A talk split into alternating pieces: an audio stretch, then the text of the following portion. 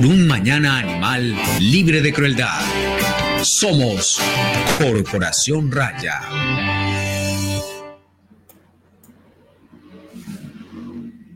Hola, muy buenas tardes para todas las personas que se conectan ahora con nuestro programa Ládralo. Eh, Ládralo es un programa eh, de la Corporación Raya dedicado a la vida y la protección de los animales.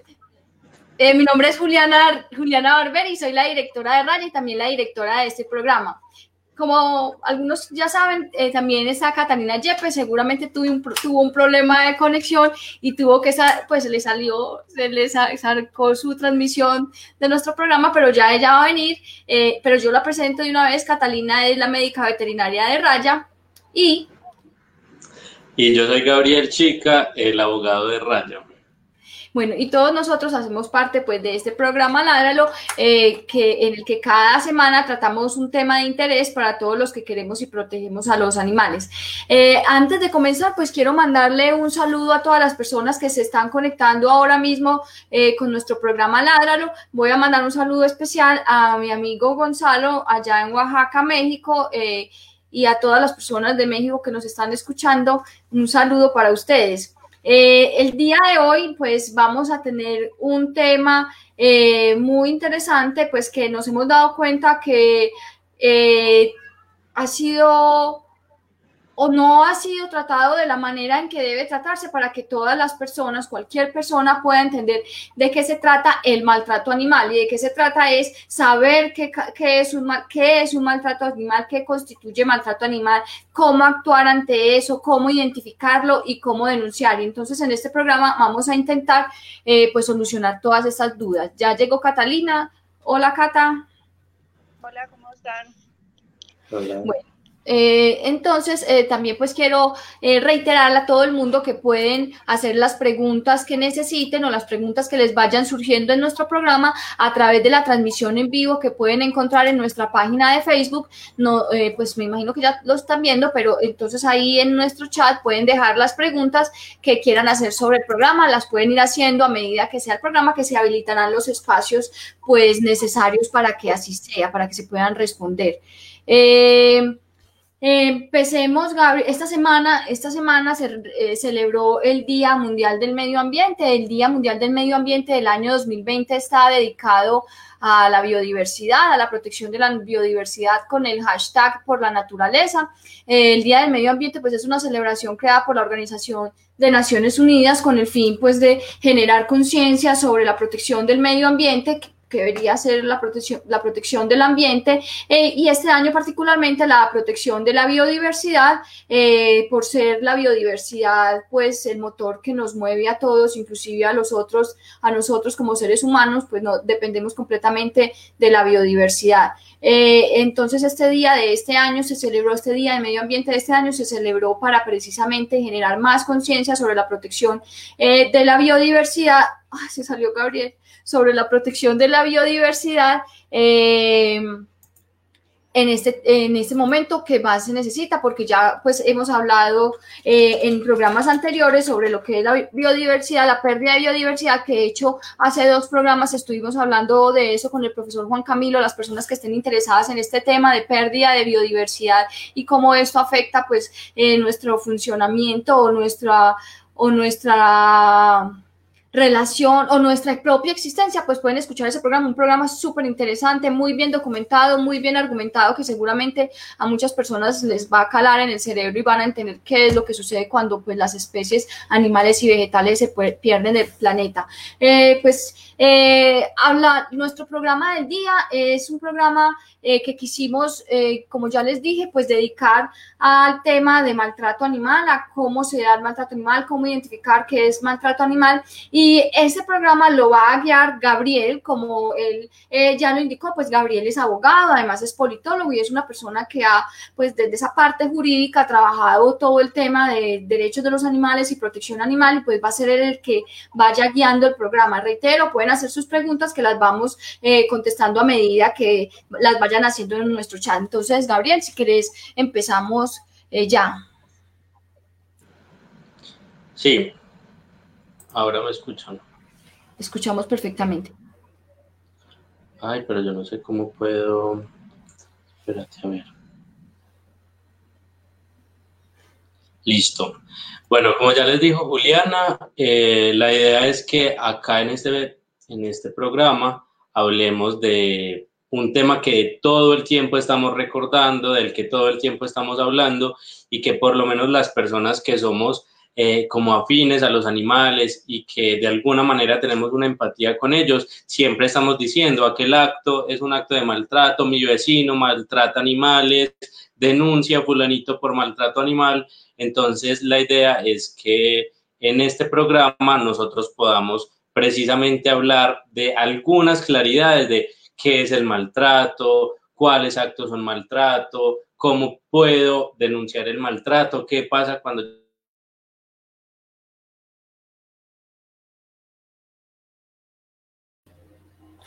Parece que Gabriel volvió a fritarse. Eh, vamos a esperar un momentico. Mientras tanto, pues yo les voy contando que también esta otra semana eh, se celebra el Día de los Océanos. Eh, es un día pues que se hace o que se instauró para conmemorar a los océanos y a la importancia que tienen los océanos en la existencia de toda la eh, vida en la Tierra. y yo creo que es importante también en un día como estos recalcar cuáles son aquellas cosas que están impactando de manera directa la vida en los océanos y podemos decir, después de muchos programas Ladra lo que hemos tenido, eh, pues eh, podemos decir con certeza que una de las grandes amenazas para la vida silvestre es de la vida de, los océanos, son las redes de pesca fantasma. Estas redes, hay un programa, lo hicimos, un programa súper interesante sobre redes de pesca fantasma que pueden escuchar. Eh, las redes de pesca pues son elementos que son dejados atrás por, por, personas que se dedican a la pesca, ya sea una pesca industrializada o una pesca artesanal, cualquier tipo de arte eh, que haya en, esas, en esas actividades, pues es dejada atrás y los animales, sí, ellas siguen cumpliendo su función de pesca y los animales eh, siguen cayendo víctimas de, esas redes de pesca y son muchos los animales que se pierden a raíz, pues la biodiversidad que se pierde a raíz de estos problemas o de estas redes de pesca y bueno, eso es una, grande, una de las grandes amenazas. Otra de las grandes amenazas, también hemos tenido un programa sobre esto, es la polución por plásticos, los plásticos de los vasos desechables, cubiertos desechables, botellas desechables de plástico que las personas usan en su día a día, eh, pues son van a terminar al océano y esas botellas eh, y esos plásticos pues ahogan a los animales eh, de muchas formas, los atrapan, les crean, todo el mundo ha visto eh, fotografías de aves con el pico cerrado por tapas de gaseosa o las pichones que se mueren porque las mamás los alimentan con restos o fragmentos de de cosas plásticos. Entonces, pues esa es otra de los impactos y yo creo que muchas de esas cosas, la solución está en las manos de nosotros como consumidores. Ahí llegó Gabriel, voy a dejar de echar eh, la carreta. Listo, Juliana. Es que creo que cuando pongo la, la se va cayendo, se cae. Entonces, creo que mejor te la voy a enviar y vamos a ir conversando mientras. Listo. Entonces, la idea, como les decía, es que en este programa hablemos de asuntos eh, que todo el tiempo se nos están presentando, que estamos hablando de que mi vecino maltrata animales, que conocemos a un animal que está siendo maltratado, le sugerimos a otras personas que denuncien el maltrato pero realmente en ocasiones no sabemos eh, qué significa eso de maltrato animal, cómo se configura el maltrato y todo lo demás, que es lo que vamos a ir conversando. Como les digo, la idea es que nos vayan eh, enviando sus preguntas, sus inquietudes sobre este tema de maltrato y que lo podamos hacer entonces más ameno. Lo primero de lo que vamos a hablar es acerca de qué es el maltrato animal. En este caso, no, esta pendejada no me está dejando. Eh, en este caso. En este caso vamos a hablar Listo, es que acá que la voy a enviar pasa como algo. Bueno, bueno ustedes, saben que, era digital como esta, eh, obligada a hacer todos los eventos, reuniones, a través de la actualidad, pues me van a presentar algunos problemas. Pues, nos disculpas por todo esto, pero estamos eh, a Sí, eh, igual mientras eh, te la envío, vamos a hablar de que para que se configure el maltrato animal hay tres elementos básicos, ¿cierto? Uno es el maltrato animal es, se puede realizar por acción o por inacción. ¿Cómo así? En ocasiones decimos, ah, pues es que yo no le hice nada al animal, pero si yo precisamente no realicé una acción que debía realizar, como darle la alimentación al animal, como suministrarle un espacio adecuado, por no hacer algo, estoy generando maltrato animal. Entonces, ese es uno de los primeros elementos que debemos tener en cuenta para hablar en este caso de maltrato animal. El segundo es que puede ser realizado por una persona o grupo de personas. ¿Cómo así? Vamos a ver que puede ser una persona natural o incluso una persona jurídica, ¿cierto? Una empresa que está maltratando animal. Eh, obviamente la responsabilidad ya será para los individuos, el representante legal, etcétera, pero que una persona o ya luego un grupo de personas, un, colectivo, un, un, grupo de personas que se encontraron un animal y lo maltrataron, personas de determinado grupo social que eh, por una supuesta costumbre estaban realizando algo y terminaron haciéndole daño al animal, etcétera. Y el último elemento es que este maltrato le debe generar un daño al animal. Y cuando hablamos de daño, entonces nos referimos a un daño que puede ser físico, ¿cierto? O psicológico, o que genere una consecuencia comportamental en el animal. Frente a este asunto, entonces tenemos que son todos estos actos los que van a ser considerados como actos de maltrato animal. ¿Por qué? Porque precisamente desde 1989, con la ley 84, que es el Estatuto Nacional de Protección a los Animales, tenemos que los animales, todos los animales van a ser protegidos. Vamos a ver ya en este momento eh, cuáles son esos animales que están siendo protegidos. Esto no me deja.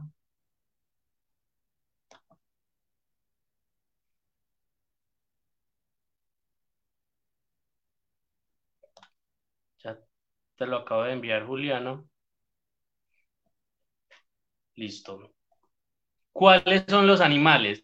Todos los animales en Colombia están protegidos a partir de este Estatuto Nacional. Y decimos entonces que eh, son los animales que tienen un sistema nervioso central, decimos que son los animales cordados, ¿cierto? Estos que son, tienen la capacidad de sentir y sienten entonces tanto el maltrato como el bienestar y que si hablamos de las divisiones que hay entre la fauna, entonces son los animales de fauna doméstica, que, que, son los animales de compañía, pero también los otros animales que han tenido cercanía con el ser humano, aunque no viven ahora con nosotros, los animales de fauna silvestre, que son aquellos animales que no han tenido contacto durante muchas generaciones con el ser humano, y tenemos los animales de fauna exótica, que son aquellos que no son propios de Colombia, ¿cierto? Que no son de nuestro país.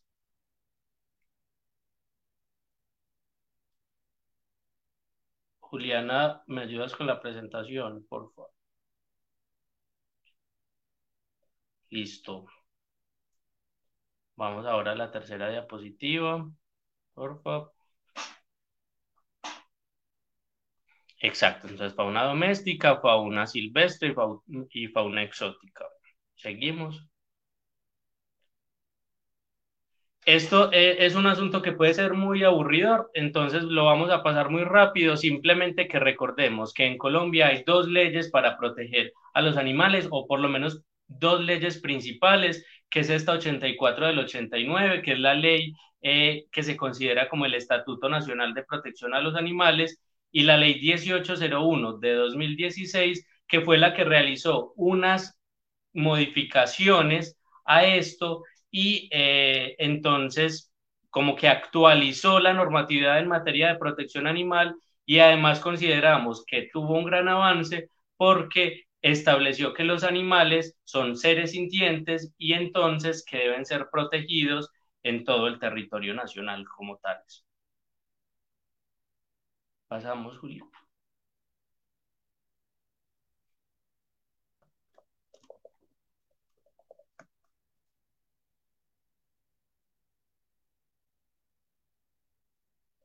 Bueno,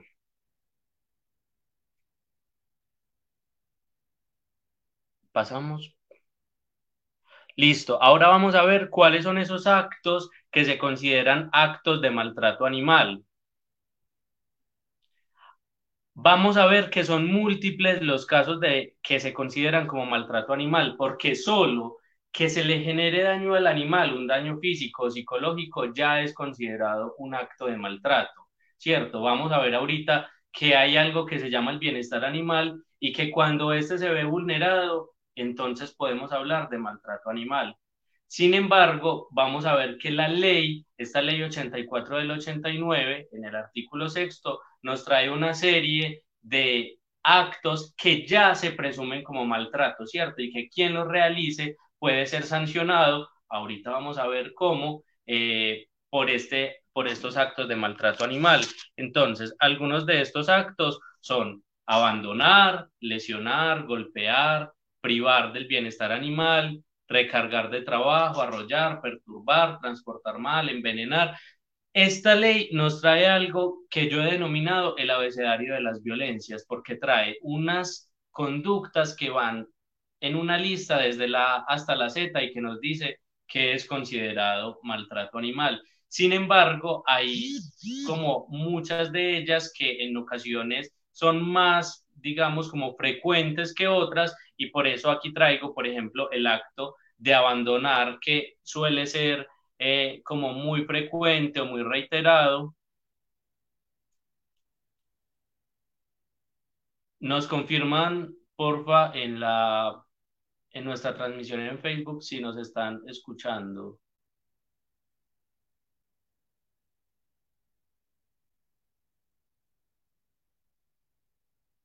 Juliano.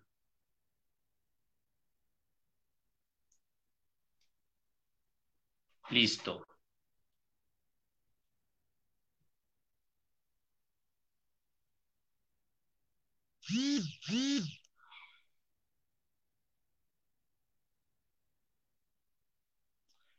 Ahora, como decía, estos son unos actos de maltrato que se presumen, ¿cierto? Que ya la ley a quien los comete le presume que está cometiendo maltrato animal. Sin embargo, también hay unos actos de maltrato que se realizan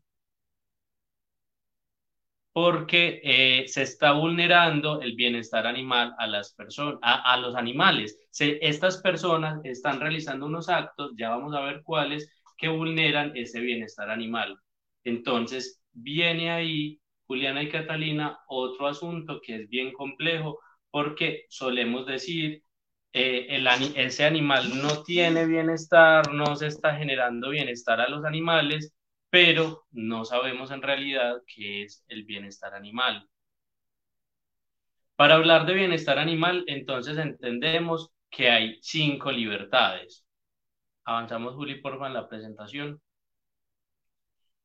Y esas libertades entonces son la de un alimento y una bebida adecuados, la de un espacio adecuado, la de permitirle a los animales que se comporten de acuerdo a sus condiciones biológicas, la de que los animales no sientan miedo ni estrés y que no sientan sufrimiento o dolor.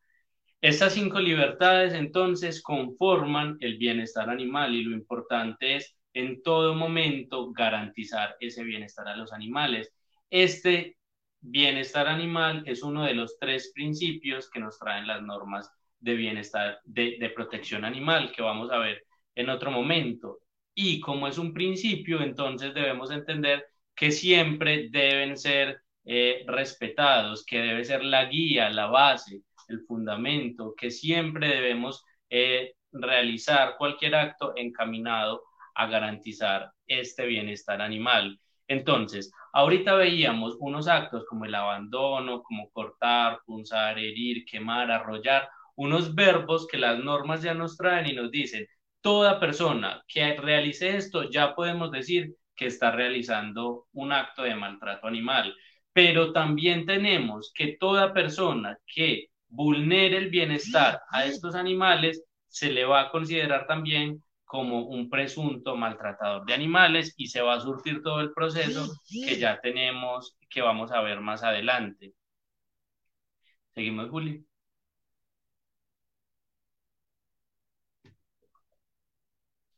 Bueno, hay una pregunta que a mí me realizan con mucha frecuencia y es, pero ¿cómo así que en Colombia están protegidos los animales, pero a su vez están permitidas unas prácticas pues que también eh, en, cierto punto o, a todas luces, ¿cierto? Están generando maltrato animal.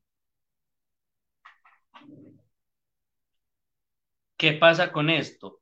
La ley nos trae unas conductas que son, digámoslo, excepcionadas al maltrato animal. Nos dice, todo el que sea, todo el que corte a un animal va a estar generando maltrato animal. ¿cierto? Todo el que le genere una lesión, incluso el que le genere la muerte, va a ser considerado eh, como que está maltratando a los animales.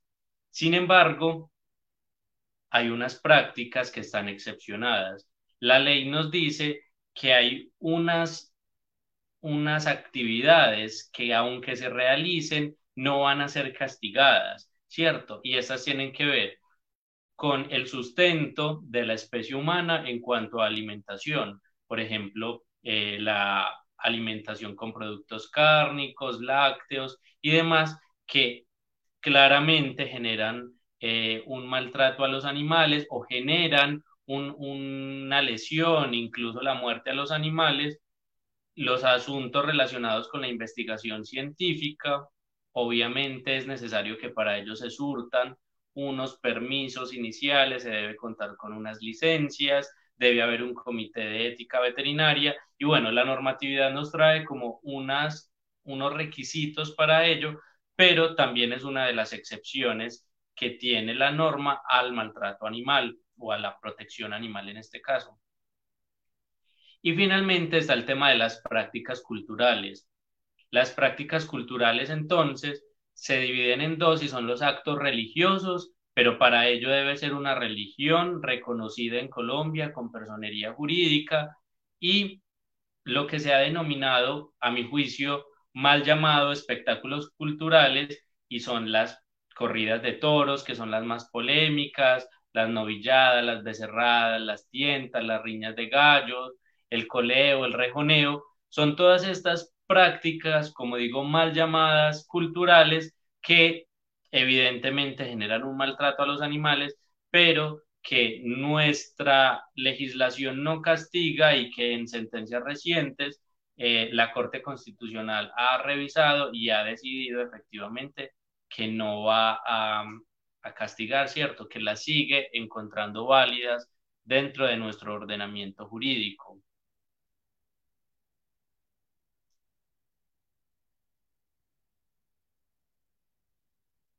No sé, Juli, Catalina, si hasta ahí tenemos alguna inquietud. ¿Todo está bien? Gabriel, me, parece, que, me parece es que se escucha, mucho, cuando, hablo, yo. hablo yo. A salir. Yo, a salir. yo te escucho bien. Listo. No, entonces vamos a continuar. Igual la idea es que, eh, como les digo, si hasta acá tenemos alguna inquietud, si estoy hablando muy rápido, entonces paramos, porque yo sé que esos son temas que eh, son precisamente lo que, los que más inquietudes nos generan, ¿cierto? ¿Qué es eso del maltrato? ¿Cómo funciona y cuáles actos sí, cuáles no se castigan, etcétera?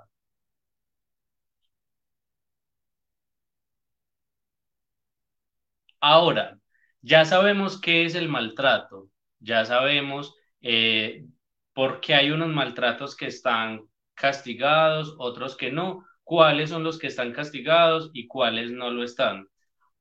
Ahora hay una pregunta que es muy importante y que también todo el tiempo me hacen y es, ¿qué puedo hacer yo como ciudadano frente a un caso de maltrato animal?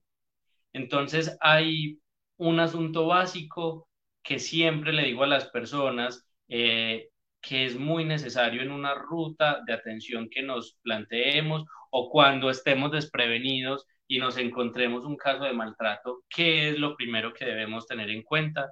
Y es sacar de riesgo a ese animal. ¿Por qué? Porque si hay una persona que en ese momento está maltratando al animal y yo no intervengo en ese caso, ¿cierto? Yo lo que estoy haciendo es propiciando que ese maltrato continúe. Si yo veo que hay un animal que acabó de ser arrollado, atropellado, y no lo quito de la vía, pues lo que estoy haciendo es permitiendo que ese animal siga siendo maltratado. Entonces, sucede así con la mayoría de los maltratos y es que si yo tengo la posibilidad de eh, sacar del riesgo a ese animal, pues es lo primero que debo hacer. Posteriormente, debo contactar a la autoridad competente. Ahora vamos a ver quién es. En general, siempre en cualquier municipio de Colombia hay una inspección de policía. Es esa inspección de policía a quien yo debo eh, localizar para que realice todo el protocolo, active la ruta de atención y en este caso intervengan todas las autoridades que sean competentes. Eh, si estoy en Medellín, esa autoridad competente inicial, que es la que va a dar como eh, el comienzo a la ruta de atención, es la inspección de policía ambiental o ahora la inspección de protección animal. Estos son los competentes de activar inicialmente esa ruta de atención. Y finalmente, un asunto que también es importante es eh, recopilar, recoger todas las pruebas que estén a mi alcance que posteriormente vayan a servir para un proceso.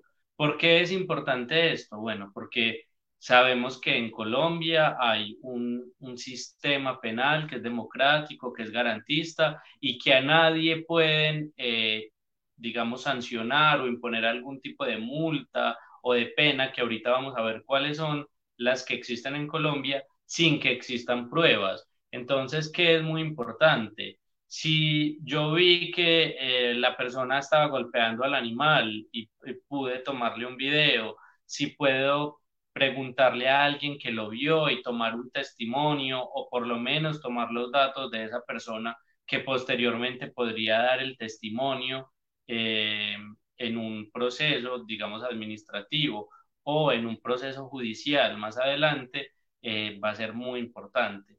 Entonces, miren que son tres pasos, digámoslo de alguna manera sencillos, que podrían hacer que esa denuncia de maltrato animal sea como fructífera, ¿cierto? Entonces, a recordar esos tres pasos, primero, sacar al animal del riesgo, segundo, contactar a la autoridad competente y tercero, tratar de recopilar las evidencias que estén al alcance.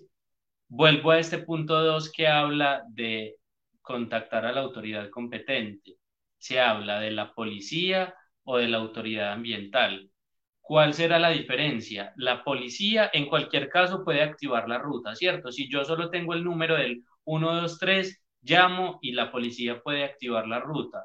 Pero si, digamos, hay delitos o conductas contrarias a la convivencia que se van haciendo de manera como paulatina, ¿cierto? Es, yo conozco de alguien que vende fauna silvestre, que es un delito, que está prohibido. En ese caso, yo lo que puedo hacer es, como tengo un poco más de tiempo, eh, conseguir el número de la autoridad ambiental según donde estemos y entonces llamarlo. Entonces, ahí muy importante, la policía principalmente se ocupa de la fauna doméstica, la autoridad ambiental de la fauna silvestre. Sin embargo, recordemos, si solo tengo el número de la policía, llamo a la policía. ¿Listo? Gabriela, ahí, me, surgen dos preguntas. Sí. Yo también tengo, eco, ¿cierto? No, yo te escucho bien. Eh, primero, primero, en el punto de con el animal, yo quiero, yo quiero, quiero que aclare así, así, de cómo podríamos, cómo podríamos incluso convertirnos cómplices de maltrato animal, así estamos enterándonos y no hacemos, y no hacemos nada por ese animal. Y segundo, y segundo pues, pues, cuenta con, con la, la inspección ambiental, específicamente para, para esos pero, pero la, la gente se queja de la acción de la policía en los municipios. Listo. Eh, ¿Qué podemos hacer ahí? Bueno, entonces lo primero, si debemos sacar al animal de esa situación de riesgo, ¿cierto? ¿Y qué podría pasar si yo, teniendo la posibilidad de sacarlo del riesgo, no lo hago?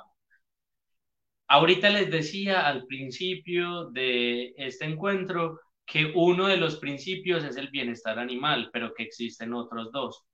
El otro es el de protección animal y hay uno tercero que es el de solidaridad social o el principio de corresponsabilidad. Y quiere decir que todos somos responsables, todos debemos actuar favorablemente para que los animales no tengan sufrimiento o dolor.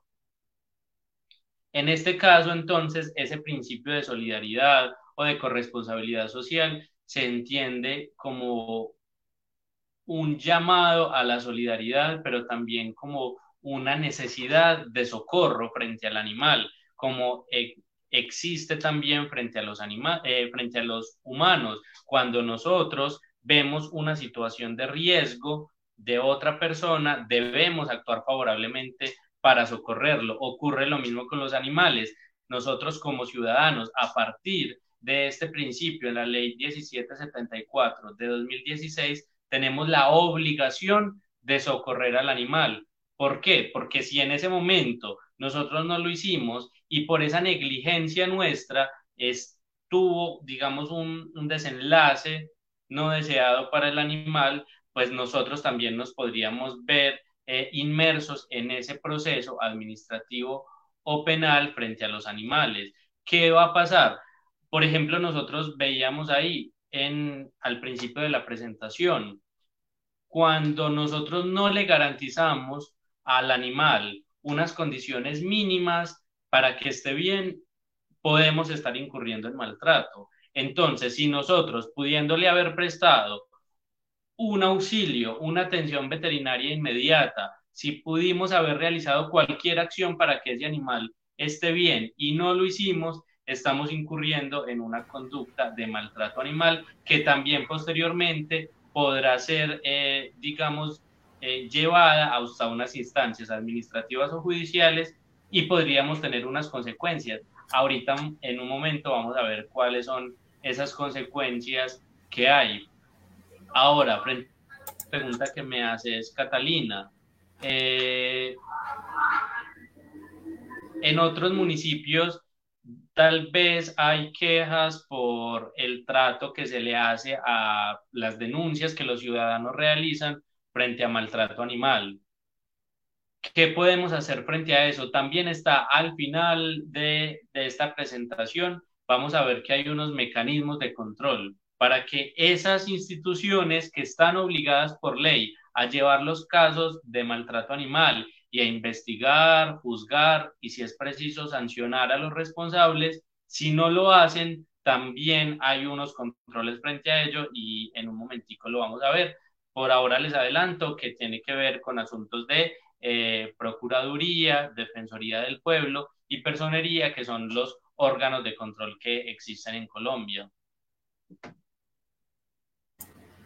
Gabriel, eh, voy a hacer un ensayo, a ver, porque parece que cuando Catalina y yo intervenimos hay un eco, pero yo creo que el culpable es usted, Gabriel, que tiene algo prendido que hace que cuando nosotros hablamos allá vuelva y se replica. Entonces, si yo silencio su micrófono funciona perfectamente bien. Entonces, porque creo que me escuchan bien, háganme una seña, si es cierto. Listo. Entonces, eh, yo quería hablar sobre o, hacer un pequeño comentario sobre eso que dijiste ahí de lo último, que es el principio de solidaridad que es muy, muy difundido entre las personas o entre la ayuda que se le brinda a las personas o a los humanos en una situación de, de emergencia o de alguna cosa en la que uno peca por no prestar esa atención, uno peca por no brindar una ayuda a una persona que en un momento determinado necesitaba esa ayuda, en un momento determinado de vida o muerte o de, o de un peligro extremo o de algo en lo que uno pudiese ayudar y salvar la vida de esa persona, uno no actúa, entonces está fallando y pecando, eh, como decías anteriormente, por omisión. Y yo creo que eso es perfectamente eh, replicable hacia todos los demás, las demás especies animales que se encuentran en algún momento en una situación de peligro. Eh, porque me llama mucho la atención, pues uno ya tantos años en esto, eh, me llama mucho la atención, por ejemplo, cuando las personas creen que recoger un animal de la calle o rescatar un animal de la calle es, o ayudarle a un animal es llamar a otro para que cumpla ese papel o para que haga él la tarea o por, o lo que sea. Entonces ven un animal que acaba de ser atropellado por un vehículo en la calle y lo que se les ocurre de una manera muy desafortunada es escribir a una red social a través de Facebook, Instagram o lo que sea, vea, es que acabaron de atropellar un perro. O sea, por favor, primero que todo, una emergencia bajo ninguna circunstancia se registra o se reporta a través de una red social. Eso no tiene ningún sentido, ni tiene patas ni asidero. Lo que hay que hacer, los, los pasos pues que Gabriel nos dice, eh, eh, eh, que nos está diciendo en este momento en esa diapositiva que ven ahí. Pero sí me parece importante eh, que entendamos que rescatar un animal o ayudar a un animal en peligro es yo mismo hacerme cargo de ese animal, hacerme cargo de lo que está sucediendo, enfrentar esa situación y brindarle al animal la ayuda que necesita. Por favor, no hagan reportes de animales atropellados, ni envenenados, ni enfermos a través de redes sociales. Primero, porque las redes sociales no son un medio de comunicación instantáneo. La persona puede o no revisarlo en el momento y segundo porque pues soy yo a la que me, o, mi persona a la que le corresponde pues brindarle esa atención al animal. Continuemos, Gabriel, si, si gusta. Ahora mejora, Juliana. Vamos a ver si así con eso. Sí, parece que ya no se escucha el eco. Si se sigue escuchando, por favor les pido que nos dejen una, un comentario ahí en el chat, pero mientras tanto entonces vamos a continuar eh, con la presentación. Entonces tenemos claro cuáles son esas actitudes como más inmediatas que podemos hacer. Y esta última sobre todo de recopilar las pruebas eh, es una de las que más eh, críticas genera y las personas en ocasiones nos dicen, bueno, pues es que yo en el momento no pude recopilar pruebas o yo cómo me voy a exponer está claro que yo no puedo realizar eh, una acción para recopilar una prueba si eso me va a poner en peligro, pero hay momentos en que yo sí puedo eh, tomar una foto, yo sí puedo contactar a alguien que fue testigo, que vio los hechos y que nos puede ayudar eh, contando la historia. Entonces, mm, también es importante pensar en que hay diferentes tipos de pruebas y que podemos eh, no simplemente decir, vea, hay un acto de maltrato, sino también nuestra responsabilidad como ciudadanos es complementar esa denuncia con una actitud, con una serie de acciones que le den a entender al operador jurídico que esta no es una falsa denuncia, porque también es algo que suele ocurrir y es que las personas llaman porque creen, porque les pareció, por diferentes asuntos. Entonces, cuando tenemos una prueba, una foto, un video, un testimonio, cualquier tipo de, como soporte a lo que estamos diciendo, pues también estamos facilitando esa actitud eh, y esa investigación, seguimiento y eventualmente sanción por parte de la autoridad competente. Seguimos, Juli, por favor. Bueno, ahora algo que es digamos, importante en este tema de la protección animal porque eh, las personas, sobre todo cuando salió la ley 1774, que fue la que estableció la pena de cárcel, ¿cierto? De prisión, de una pena privativa de la libertad para los que cometieran maltrato animal.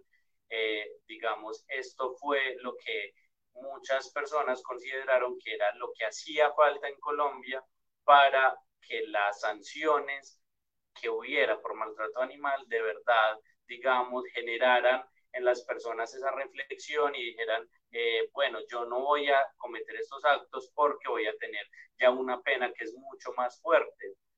¿Por qué? Porque en la ley 84 del 89 estaba una investigación inicial eh, por parte de la inspección de policía en ese entonces. Había un proceso administrativo y la sanción era de, de dinero, ¿cierto? Una sanción pecuniaria, una multa que se le imponía a estas personas. Entonces, hoy vamos a ver que hay dos como tipos de consecuencias diferentes según el tipo de maltrato que se le genere al animal. Entonces, en esta diapositiva que tenemos en pantalla vemos que la inspección de policía es competente, o sea, es la que puede llevar el caso, es la que puede tramitar todo y la que podría sancionar cuando, cuando se le genera al animal una lesión leve. En estos casos, la competencia es de la inspección. que es una lesión leve? Eso es, digamos que, muy complejo y eso solo lo podría, ese dictamen solo lo podría dar un veterinario y una lesión leve en términos generales se ha entendido como aquella que no genera una dificultad, una modificación en los órganos, que no genera un, una, un cambio drástico en las maneras de vivir del animal, ¿cierto? No hay una mutilación, no hay un tipo de acto que le esté generando un malestar prolongado al animal.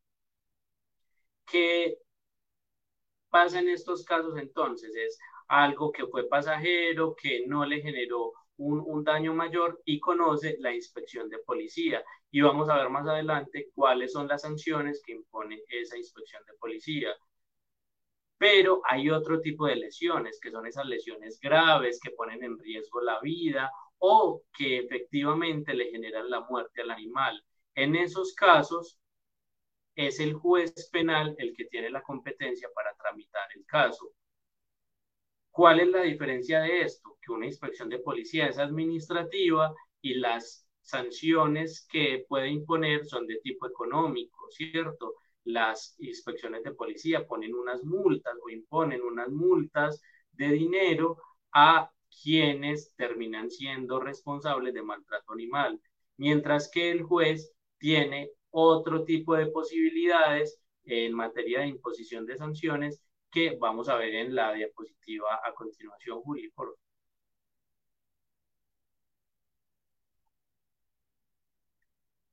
En esta diapositiva podemos ver entonces que la inspección de policía, cuando después de investigar, vamos a ver en otro, en un momentico cuál es ese proceso que se surta en la inspección, después de todo eso dice, ah, sí, logré comprobar que fulanito eh, golpeó a su perro o que fulanito lo dejaba en el balcón y le generó un, maltrato animal. En esos casos, entonces la pena va a ser de multa y puede ir de 5 a 50 salarios mínimos mensuales legales vigentes. O sea que estamos hablando de unas multas que son muy significativas, que fueron también actualizadas a partir de la ley 1774 y del Código eh, de Convivencia, ¿cierto? Que conocemos habitualmente como el Código de Policía o Código de Seguridad y Convivencia. En este, en, a partir de estas dos normas, estas multas se actualizaron, porque la gente hasta el 2016 decía, pero es que las, las sanciones que hay ahora son irrisorias, son eh, ridículas, no, no corresponden, o sea, porque estaban con unas cifras que eran de 1989 y entonces no estaban como acordes al valor del dinero actual. Ahora sí tenemos esas sanciones que van de 5 a 50 salarios mínimos y cuando la conducta que se estaba investigando era muy grave, le generó una lesión grave al animal o le ocasionó la muerte, entonces tenemos que es investigada por el juez penal con, perdón, que es juzgada por el juez penal con una investigación inicial que hace la Fiscalía General de la Nación. entonces la fiscalía investiga, recopila las pruebas, hace seguimiento, etcétera, y es la que hace como la, eh, ¿cómo decirlo? Es la que está llevando ante el juez penal toda esta información para que sea el juez el que analizando la información termine por decir si la persona es inocente o es culpable. Entonces tenemos que desde el juez penal hay tres tipos de sanciones distintas. Puede haber una pena privativa de la libertad, ¿cierto? Entonces las personas hoy por maltrato animal pueden ir a prisión de uno a tres años. Tenemos que también hay una multa que, eh, digamos, es parecido a lo que ocurría en la inspección de policía, pero en este caso es de 5 a 60 salarios mínimos mensuales legales vigentes y hay una posibilidad de inhabilidad. ¿Qué es esto? También la persona a la que se le comprobó y finalmente fue sancionada por un juez penal por maltrato animal, esta persona puede ser inhabilitada y eso significa que se le prohíbe el contacto con, con actividades que tengan que ver con animales durante un periodo que puede ir de uno a tres años. Entonces vemos que las penas o las sanciones en general en Colombia a partir de la ley 1774 se incrementaron, se hicieron más fuertes y bueno, sin, sin venir acá a decir si son efectivas o no, por lo menos eh, jurídicamente sí hay un cambio en estas, en estas sanciones. Gabriela, y yo iba a meter la cucharada precisamente por esa última frase que usted dijo ahí, si son efectivas o no. Y yo creo que uno, pues como defensor de animales y como persona que recibe eh, quejas constantemente sobre maltrato animal, una de las quejas principales que existen es, es que primero, en la inspección ni en ninguna parte me paran bolas. En el caso pues de personas que estén en otros municipios, al menos Medellín tiene una inspección de protección animal, Bogotá próximamente la tendrá y otras ciudades espero que se unan a esas iniciativas de tener inspecciones de policía dedicadas únicamente y exclusivamente a recibir casos de maltrato animal. Pero bueno, volviendo a lo que le estaba preguntando, pues yo creo que una de las principales quejas es, no, primero no me atendieron o, o les, o dijeron que eso no era aquí, que fuera tal parte, entonces los unos se chutan la pelota, los otros se chutan la pelota. Primero, pues entonces hay una falencia en la recepción de las denuncias ciudadanas sobre maltrato animal. Y también, pues, por ejemplo, hay casos aberrantes de maltrato animal en, el que de verdad se ve que el caso se hizo deliberadamente, eh, de forma, pues, con, con dolo, con, con con culpa, pues con la intención de dañar. Y entonces uno se pregunta, ¿por qué no hay una sanción verdadera contra estas personas? ¿Por qué tan pocos casos en los que la cárcel es la sanción? ¿Qué es lo que sucede? ¿Cuál cree usted que en esa cadena de actores relacionados con las denuncias de maltrato animal es que se está presentando más el fallo? El fallo no, bueno, al menos la carencia, pues. Bueno, creo que en general son, pueden ser varios, ¿cierto? Eh, el primero es que hay una falta de difusión generalizada de esa normatividad en materia de protección.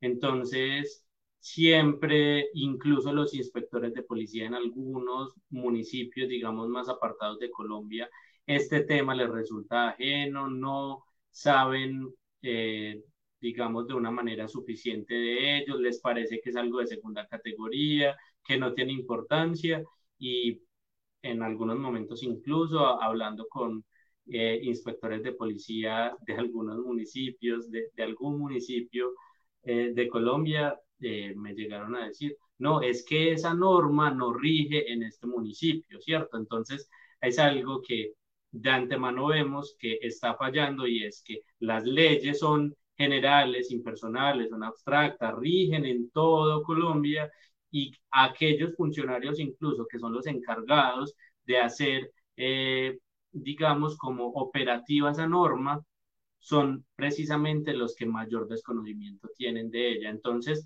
vemos que no hay como un diagnóstico que yo pueda hacer en este momento que te diga, son estos porque cambia según las condiciones del municipio. Pero creo que en general eh, para que hagamos un resumen acá, los agentes uniformados de la policía no tienen un claro conocimiento de lo que pueden hacer para proteger a un animal. Entonces usted llama al policía que va pasando porque sabe que se está cometiendo un acto de maltrato y él probablemente no sepa qué hacer en ese caso. Aunque se han ido haciendo capacitaciones desde el 2016, hoy la policía uniformada sigue con muchas dudas, en muchos casos no sabe qué hacer frente al, maltrato animal, pero también los funcionarios administrativos desconocen esa normatividad. Y sin duda creo que el, el, obstáculo más grande o más fuerte hoy para que eh, estas normas se hagan efectivas eh, tiene que ver con la falta de profesionales en materia de criminalística y de veterinaria forense que puedan realmente aportar las pruebas a un proceso de manera adecuada. ¿Por qué? Porque, digamos, ocurre un acto de maltrato animal que terminó con la muerte de un caballo. Entonces, ¿qué pasa? Como los policías uniformados no sabían qué hacer, no hay un veterinario forense en el municipio, y no hay un experto en criminalística, ¿qué sucede? Al caballo lo corrieron, lo tiraron a, algún lugar apartado y ¿qué pasó? Estuvo alterada la escena del crimen, ¿cierto? De esa escena de comisión de ese delito. Entonces, ya esa que era la prueba principal no funciona. Hay otras pruebas como testigos, pero no, los funcionarios no saben cómo recopilarlas. Entonces hubo un video pero el video fue elaborado de manera ilegal y vulneraba derechos fundamentales, lo excluyen del proceso. Entonces, digamos que también tiene que ver con que, en general, como no sabemos cómo tratar el caso del maltrato animal, recogemos más las pruebas, eh, hay problemas en el debido proceso, etcétera, y terminan como excluyéndose las pruebas y generándose como lo que se ha llamado como cifras negras de criminalidad, ¿cierto? Como una comisión de esos delitos que no está siendo ni investigada, ni juzgada, ni sancionada, porque terminan excluyéndose los casos por problemas probatorios, problemas, digamos, como en, el cómo hacer las cosas en el proceso. Gabriel, yo ahí quiero eh, preguntar y volverme un poquito a lo que hablábamos en las diapositivas anteriores y es en ese recoger de pruebas. Mucha gente le tiene mucho miedo a llevar pruebas y denunciar porque no sabe si su nombre o sea, va a ser público, si la persona que finalmente está siendo investigada por ese maltrato va a saber quién lo denunció y creo que eso es algo que también eh, impide que mucha gente se manifieste frente a los casos de maltrato. Sí, bueno, ese es uno como de los asuntos más complejos eh, porque, y bueno, y sucede en general con todos los delitos, ¿cierto? Porque yo no sé si mientras yo denuncio, pues va, voy a tener una consecuencia negativa por parte del presunto eh, maltratador, pues por estarlo denunciando. ¿Qué sucede con esto? Que efectivamente las denuncias, eh, en términos generales, se deben hacer para que sea propiamente denuncia yo debo allegar la información, mi nombre, mis datos, etcétera, y aunque no se lo van a decir propiamente al, a la persona denunciada, eh, pues es posible que en algún momento se conozca, ¿cierto? Hay dos figuras diferentes frente al asunto del maltrato animal. Yo puedo ir y denunciar oficialmente, dar mi nombre, todos mis datos para que eh, se siga el proceso o puedo, en otro caso, simplemente ir y llevar una queja, ¿cierto? Llevar como el conocimiento de que algo está sucediendo y que ellos no lo tomen como una denuncia, sino como una información. Y ellos, solo, sin que nadie se los diga, investigar el caso de maltrato. Entonces, eh, son como dos asuntos distintos que se puede hacer. Cuando yo voy y oficialmente interpongo la denuncia o cuando simplemente le llevo información a la inspección para que ellos, eh, por su propia cuenta, realicen la investigación y terminen con el caso, pues con la investigación y si da lugar a ello, con la sanción.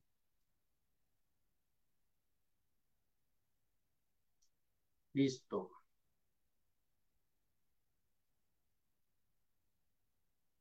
Vamos a seguir. Juli, con esto ante quién denuncio. Es algo como muy básico que ya les había dicho antes.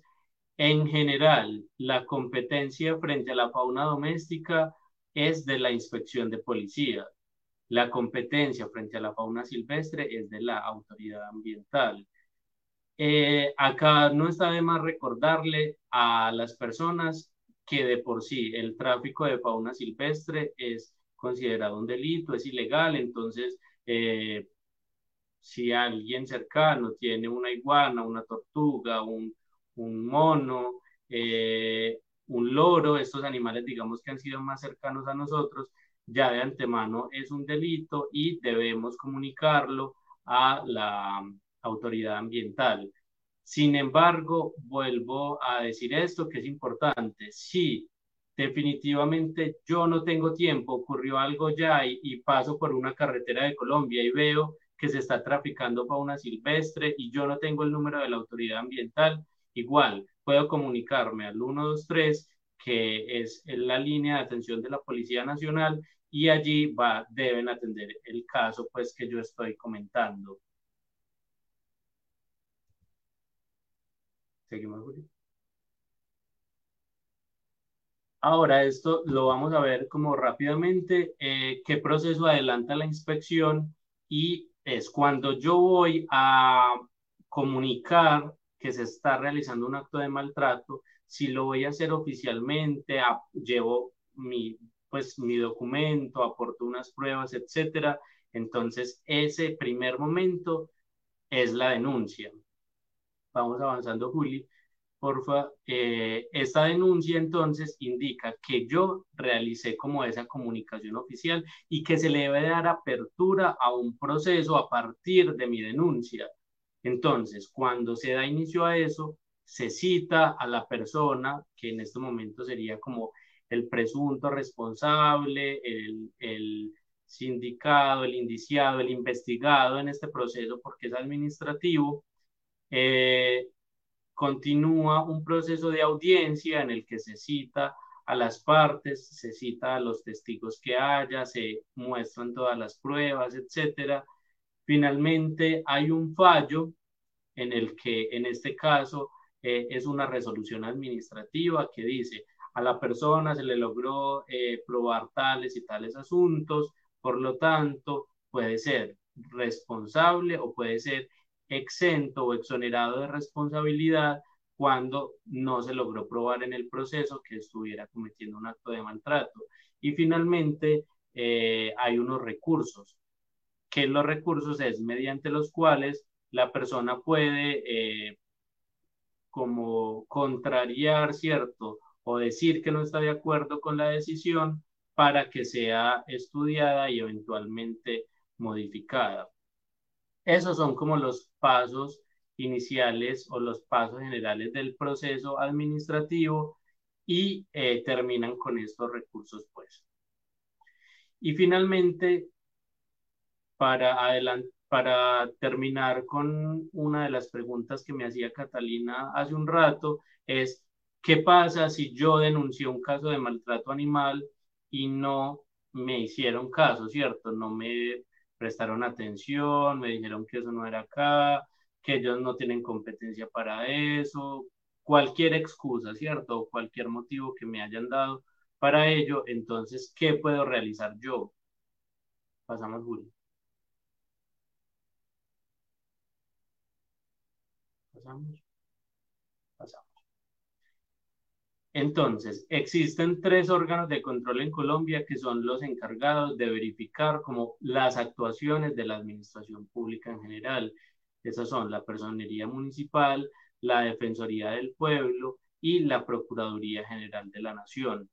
Esas tres entidades son las encargadas de que cuando yo diga que un funcionario, un inspector de policía, eh, un funcionario de la autoridad ambiental, no me realizó el procedimiento, no inició el trámite, no me recepcionó mi denuncia, en ese momento es posible que a esos funcionarios, a partir de mi queja, les inicien una investigación disciplinaria.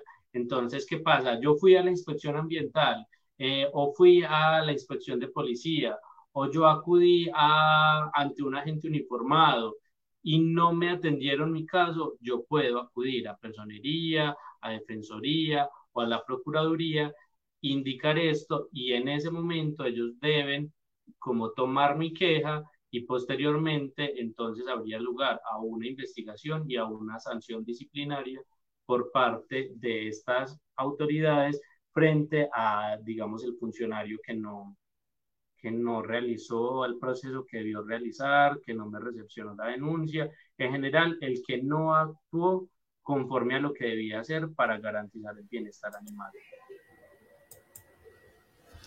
Gabriel, eh, pues ya se terminó la presentación. Yo quisiera, pues primero, muchas gracias eh, por la información que nos diste hoy sobre pues todo el tema de denuncias de maltrato animal, pero yo te quisiera preguntar algo y es en términos prácticos, eh, hay cosas que nosotros pues desde la experiencia sabemos que no son maltrato, pero que la gente interpreta como si fuesen maltrato. Eh, yo quisiera que nos dieras unos ejemplos prácticos de la vida cotidiana de qué constituiría un hecho de maltrato leve o grave. Bueno, ya hablaste de las mutilaciones, eso, pero qué ¿qué, cosas cotidianamente nosotros podemos identificar como maltrato animal? Listo. Bueno, hay algo que es importante recordar, como lo decíamos al principio, y es que el maltrato, sea leve o sea grave, se puede generar tanto por acciones como por omisiones, ¿cierto? Entonces, un acto de maltrato no es simplemente yo vi que eh, un, señor iba pasando y le pegó una patada a un perro, ¿cierto? No, también es un acto de maltrato que puede ser leve o grave según los efectos cuando eh, mi vecino dejó al perro en el balcón y esto le generó un daño muy fuerte que ni siquiera tiene que ser físico, también en ocasiones es psicológico. Y por eso digo que la medición de si es leve o es grave no la da ya el abogado, sino que la debe dar un veterinario. Pero un caso, un ejemplo básico, por ejemplo, de, maltrato animal es eh, dejar a un perro en un balcón, ¿cierto? En este caso, el veterinario podría medir cuáles fueron los efectos de ese acto y decir, bueno, fue leve porque llevaba poco tiempo, esto no le modificó la conducta, esto no le generó un problema físico o puede el veterinario probar que debido a ese confinamiento en el balcón, el perro desarrolló unos asuntos comportamentales graves que son cíclicos, el perro ya eh, le tiene miedo a ciertos espacios, etcétera, o que incluso como el perro creció en el balcón y de repente ya cada día le resultaba más estrecho, terminó eh, teniendo también como unas dificultades físicas generadas por esto. Entonces, digamos, ese es un efecto eh, muy como general, un efecto que puede ser muy común. También lo dejan eh, varios días sin la alimentación y la bebida adecuada. Y esto que me pregunta Juliana es muy importante porque a veces pensamos que el maltratador animal o el maltratador de animales es un monstruo, ¿cierto? Y es lejano y es mi vecino y no sabemos eh, porque siempre está lejos, pero en ocasiones con este tipo de negligencias podemos también estar siendo maltratadores cuando no tenemos los cuidados necesarios frente a nuestro animal de compañía, también estamos siendo maltratadores. Entonces, eh, ese es un asunto pues como muy cotidiano. También en muchos municipios de Colombia en los que todavía no se ha realizado procesos de sustitución de vehículos de tracción animal por vehículos de tracción mecánica, también eh, los, eh, las cargas excesivas a los animales. Eh, y esto también es muy importante y es que aún en aquellas prácticas que pueden en ocasiones estar permitidas, no puede ser que se sobrepase los límites que hay, que se vulnere el bienestar animal. Entonces, incluso en esos casos, en los que todavía en un municipio esté permitido los vehículos de tracción animal, si lo cargaron demasiado, también es un acto de maltrato. Entonces, eh, casos cotidianos, pues son muchísimos, ¿cierto? Eh, ya asuntos muy graves, mucho más graves en determinados barrios donde eh, pues el perro llegó ladrando y simplemente un muchacho del barrio le pegó una puñalada, un, disparo, cualquier serie de cosas, son también como asuntos como incluso más habituales de lo que uno pensaría.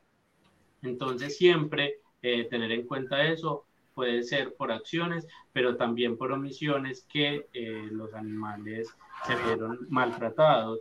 Otro abandono que para mí es el más eh, común, otro maltrato que es el más común es el abandono, ¿cierto? Este acto a veces lo vemos tan normal y es, nada, me voy a cambiar de vivienda y en la vivienda en la que voy a estar ahora tengo menos espacio, entonces voy a buscar dónde dejar al animal o a mi hijo le da alergia o cualquier tipo de, este, de estas excusas terminan haciendo que una persona se deshaga de su animal y ese acto que hemos normalizado, que nos parece como tan cotidiano, realmente es también un acto de maltrato y lo veíamos en la presentación que incluso está dentro de las primeras causales de maltrato. Entonces, este acto de abandonar al animal puede dar lugar a esas sanciones administrativas que como vimos puede ir de 5 a 50 salarios mínimos mensuales legales vigentes. Gabriel, yo quiero eh, complementar un poco, bueno, complementar, no, hacer mis propios comentarios sobre lo que usted acaba de decir. Eh, el primero es que usted en la presentación mencionó la necesidad de eh, veterinarios forenses, criminalistas, que, que, que trabajen en el tema de recopilar pruebas físicas del maltrato, pero también me parece súper importante, yendo a lo que usted mencionó, tener veterinarios etólogos que acompañen ese proceso de la misma manera, pero mirando cuáles fueron las secuelas psicológicas en ese animal de trauma, de estrés, de miedo, de todo eso, que finalmente termina violando las cinco libertades que usted nos mencionó, para que sea él desde el conocimiento etológico el que también brinde eh, esas, esas observaciones sobre el, sobre el trauma o sobre el, el daño que se le causó al animal, porque es que un veterinario general muchas veces no va a saber reconocer esas señales y no va a saber determinar cuándo un animal ha sido afectado gravemente por un comportamiento sea de omisión o de acción, como usted lo mencionaba, y que pues eso le va a tener o va a, causarle unas secuelas para el resto de su vida. Y el segundo, el segundo comentario que sí quiero hacer, eh, y, porque me, me quedó sonando, la gente piensa que, es que es allá el, que maltrata, que el maltratador está lejos y no está cerca. Muchas veces, y, y me perdonan eh, lo que voy a decir, las personas no se vayan a sentir ofendidos, todo esto, es una, esto no es una generalidad, pero algunos veterinarios cuando hacen mala práctica adrede, por ejemplo, que nosotros nos hemos encontrado de jornadas de esterilización baratas en las que no existe, bueno, y no solamente de esterilización, sino un montón de procedimientos que se realizan eh, sin los mínimos requerimientos de seguridad, eh, médicos, eh, eh, etcétera, etcétera, que se realizan, eso para mí es uno de los más grandes maltratos, porque está viniendo de la persona que por juramento y por profesión debería estar eh, cuidando o salvaguardando la vida de ese animal. Y en ese, en ese sentido también me gustaría hacer eh, una mención a las personas que practican la medicina veterinaria sin ser médicos veterinarios, personas que realizan procedimientos que no están acreditados ni preparados para hacer y me parece que, vuelvo y repito, es gravísimo que eso todavía se siga dando y que peor aún, pues haya personas que sigan adquiriendo esos servicios mediocres, malos y teguas que lo único que están haciendo es abaratar los costos pero perjudicar el bienestar de los animales. Sí, Juliana, con lo primero que decías, eh, creo que es muy importante, sobre todo ahora que hablamos o que reivindicamos estas llamadas libertades subjetivas, ¿cierto? Es, bueno, pues es que uno le puede ver el machetazo al, al, animal, uno puede ver que está saliendo sangre por una herida, uno puede ver que le generaron eh, una mutilación, que lo quemaron, pero lo más complejo ahora es darse cuenta de, bueno, es que ese animal tuvo un daño, eh, digamos, lo psicológico que le afectó su comportamiento, ese animal está teniendo unas conductas que no son normales y eso se debió a que hay alguien que lo está amenazando todos los días, a que hay alguien que lo está dejando encerrado, a que hay alguien que lo golpea, etcétera, ese tipo de, digamos, maltratos que no son físicos, que no se pueden evidenciar por un veterinario general, creo que son los, los que terminan siendo más un reto para la normatividad y para la institucionalidad colombiana en materia de protección animal. Y con el segundo tema, sí, o sea, es recordar que el maltrato animal es cualquier acto que genere ese daño y lo puede realizar cualquiera. Y si el médico veterinario, por tener eh, menos gastos, por eh, encontrar rebajas en ciertos materiales, en ciertos medicamentos, etcétera, terminó generando un daño al animal, también podría ser eh, como acusado por maltrato animal, incluso al margen de la pena que pueda encontrar eh, o de la sanción que pueda recibir por eh, la responsabilidad que tienen los médicos veterinarios, ¿cierto? Y es una investigación que está a partir del Tribunal de Ética Veterinaria y que puede generarles diferentes sanciones. Entonces, además de eso, podríamos pensar que lo que haga un veterinario también podría estar generando un acto de maltrato animal y podría ser investigado, juzgado, sancionado, incluso como dices ahora, eh, por aquellas personas que sin tener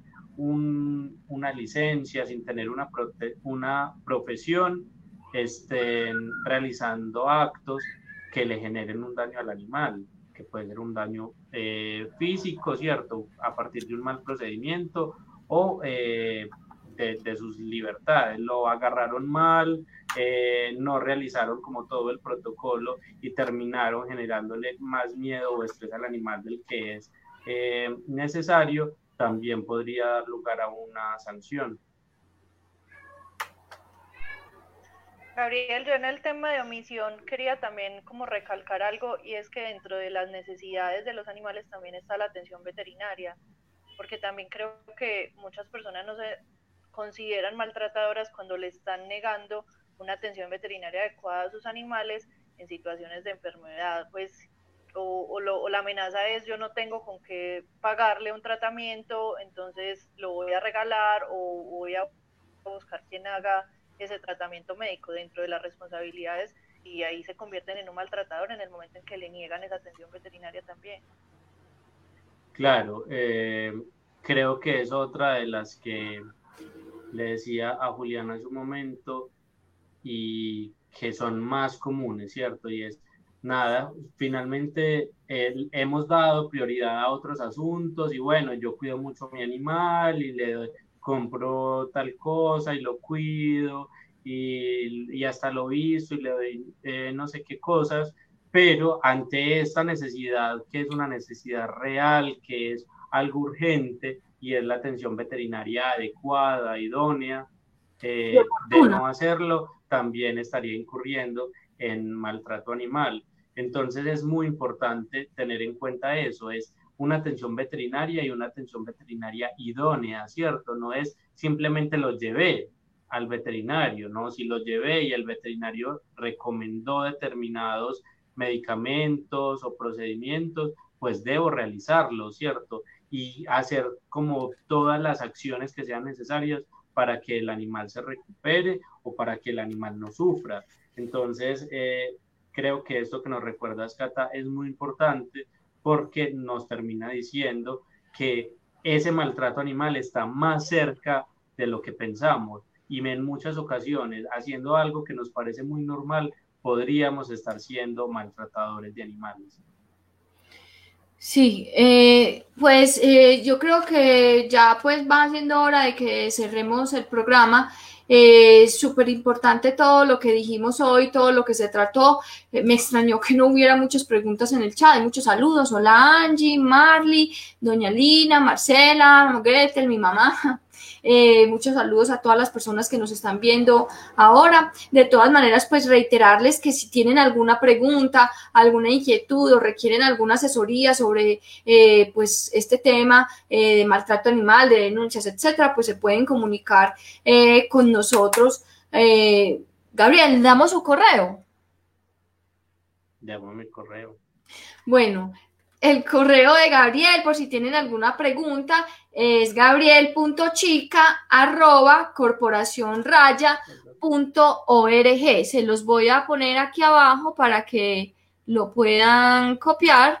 Eh, y si tienen alguna pregunta, pues es eh, Gabriel, estoy segura que va a estar muy contento de contestárselas, eh, porque sí nos parece muy importante como decía Gabriel, que empiece a haber más eh, como una, un conocimiento y una cultura eh, de, lo que, de lo que es el maltrato animal, tanto a nivel ciudadano como a nivel policial y a nivel eh, gubernamental, de cómo se tratan estos casos, de cómo se denuncian y de todo lo concerniente con la protección de los animales.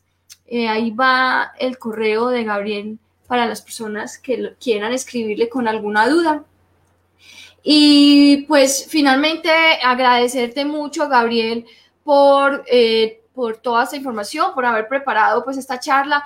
esperamos que a todos ustedes les haya gustado mucho y igual si tienen preguntas cuando la vuelvan a ver, nos la pueden dejar ahí, nos las pueden dejar ahí en el chat, que con mucho gusto se las vamos a responder. Eh, de nuevo, Gabriel Cata, muchísimas gracias a todas las personas que nos escuchan. Eh, bienvenidos a este programa y el próximo domingo eh, volveremos a encontrarnos aquí con otro tema de interés para los que queremos y protegemos a los animales. Muchas gracias. Gracias a todos. Chao. Por un mañana animal libre de crueldad. Somos Corporación Raya.